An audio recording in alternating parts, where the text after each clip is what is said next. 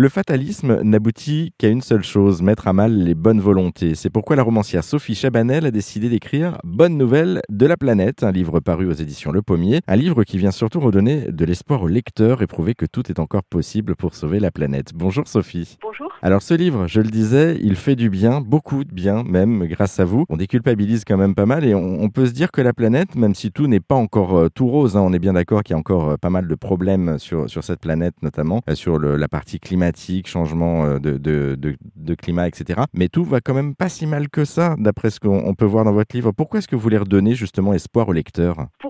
Comme vous l'avez bien dit, parce que je pense que si on est convaincu qu'on va dans le mur euh, et qu'il est trop tard et que euh, de toute façon l'humanité va vers des périodes euh, absolument invivables, ça donne finalement pas très envie de se mobiliser parce que au point où on en est, de toute façon, à quoi bon? Et donc en effet, le but c'est de montrer que le fait de se mobiliser sur certains sujets, dans certains cas au moins, ça produit des résultats mesurables scientifiquement. Donc voilà, par exemple, le premier exemple qui vient à l'esprit, si des scientifiques décide d'éliminer les rats de certaines petites îles, bah, la biodiversité revient. Parfois, ça a même un effet indirect sur le corail. Donc, euh, oui, il est, il est important d'agir et oui, ça apporte des résultats mesurables. Donc ça, le but, c'est de redonner de l'espoir. Hein. C'est vraiment le mot-clé, l'espoir. Au-delà d'espoir, vous dressez une sorte de catalogue dans ce livre, un aperçu à l'instant T des choses qui vont bien ou qui vont mieux, en tout cas. Qu'est-ce qu'on doit retenir de ces bonnes choses, de ces bonnes nouvelles, du coup? Bah, Ce qu'on doit retenir, pour moi, c'est qu'on a besoin de tout le monde. C'est-à-dire que euh, parfois, les... alors si je prends le, le, cas de la qualité de l'air à Londres qui s'est beaucoup améliorée, bah, c'est grâce quand même au,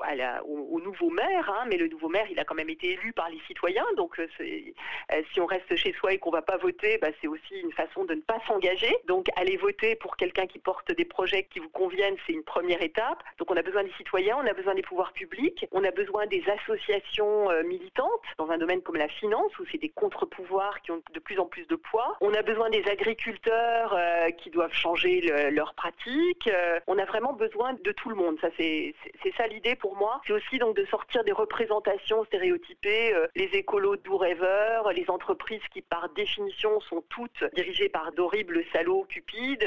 en fait, il faut vraiment euh, être dans un dialogue et une ouverture d'esprit. C'est effectivement ça aussi, c'est la, ligne rouge que vous déroulez hein, tout au long du, livre. votre livre qui débute justement par une préface, une préface rédigée par un certain Yann, Arthus Bertrand. Pourquoi en fait ce choix?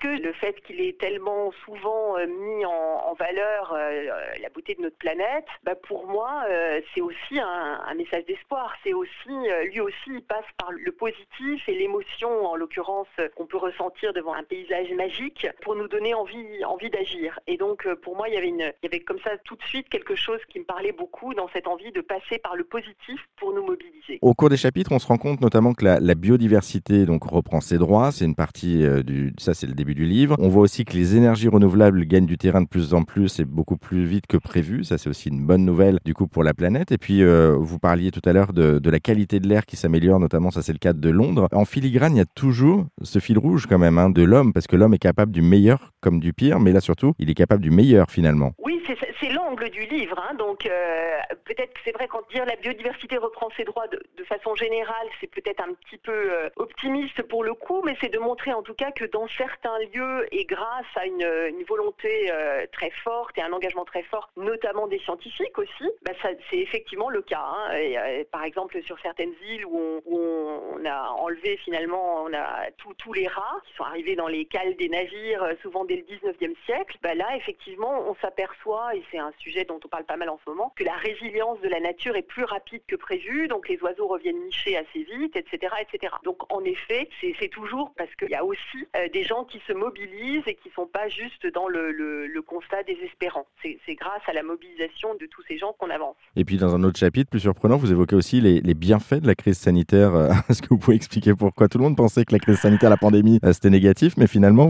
vous êtes, vous êtes une des seules à, trouver du positif dedans, quoi. Alors oui, je, parle d'un sujet précis, en l'occurrence, qui est celui du vélo hein, dans notre pays. Et c'est vrai que bah, la crise sanitaire a donné un coup d'accélérateur à la montée en puissance du vélo, qui était déjà là depuis, euh, depuis un certain nombre d'années, hein, notamment dans les, dans les plus grandes villes. Mais si on prend l'exemple de l'île de France, il y a eu euh, pendant la, crise sanitaire la création de ce qu'on a appelé parfois les coronapistes, donc de pistes cyclables qui ont été mises en place dans l'urgence, entre autres pour que le personnel hospitalier aussi puisse euh, se déplacer plus facilement. Et en fait, il y a plus de la moitié de ces coronapistes qui étaient pensées comme provisoires, qui ont été maintenues après la, la fin de la crise sanitaire. Et il y a eu du coup, c'est un peu cette idée de point de bascule. Il y a eu finalement, ça a accéléré un changement de regard sur le vélo. C'est-à-dire que, et ça c'est vrai dans la population, c'est vrai aussi euh, chez les élus. Et ça c'est très important. Il n'y a pas si longtemps, euh, l'élu qui défendait le vélo, voilà, ça faisait un peu ricaner tout le monde. Et maintenant, en fait,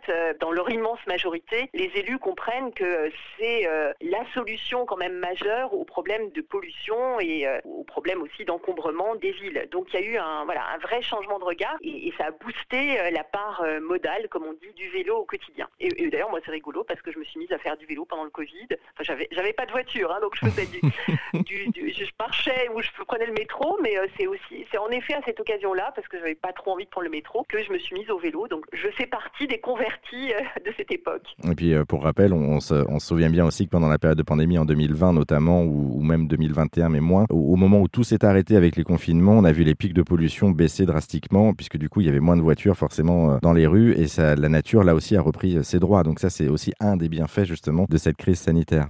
Oui, tout à fait. Il y a eu aussi une prise de conscience de l'effet de causalité euh, donc on connaît, mais là qui a tout à coup été perceptible de voir que, bah, en fait, quand l'humain reste chez lui, et bah, tout à coup, la nature, elle reprend une place plus importante. Je voudrais qu'on termine sur les trois derniers chapitres, en fait, de, de, votre livre, sur les entreprises. Vous dédiez ça aux entreprises, à la finance et à la justice. Pourquoi est-ce que c'est important, justement, ces, ces trois entités? Bah Parce que c'est aussi des leviers de progrès euh, énormes. Hein. Euh, si je prends l'exemple de la justice, je veux dire qu'il euh, y a encore évidemment des pratiques individuelles et aussi des pratiques des grosses entreprises qui restent tout à fait inacceptables. Et aujourd'hui, la justice quand même se durcit beaucoup là-dessus. Donc c'est un levier, ça fait partie des leviers de progrès très importants. Donc ça, c'est, enfin, je veux dire, c'est une des pièces du puzzle, on pourrait dire. Hein. Le fait qu'aujourd'hui l'impunité soit quand même en, il y a de plus en plus de brèches. Ça ne veut pas dire qu'elle soit complètement terminée, malheureusement, mais il y a quand même des brèches de plus en plus nombreuses à, ces longues décennies d'impunité. Bah, c'est aussi un, levier de, progrès.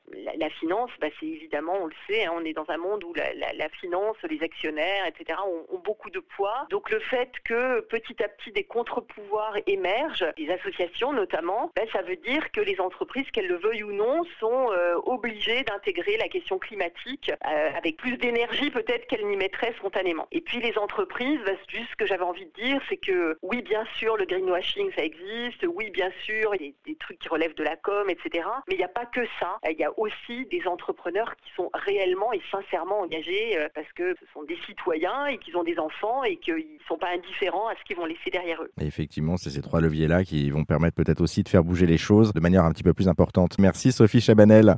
Merci à vous. Euh, votre livre, je le rappelle, Bonne nouvelle de la planète, c'est à retrouver aux éditions Le Pommier. Euh, pour celles et ceux que ça intéresserait de pousser la réflexion un petit peu plus loin, on a mis également tous les liens sur notre site internet direction rzn.fr.